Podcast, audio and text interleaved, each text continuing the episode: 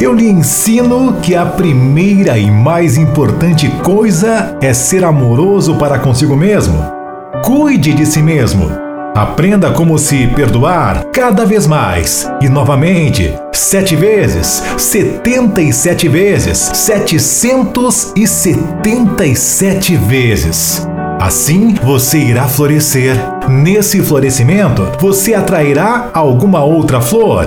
Isso é natural. Pedras atraem pedras, flores atraem flores.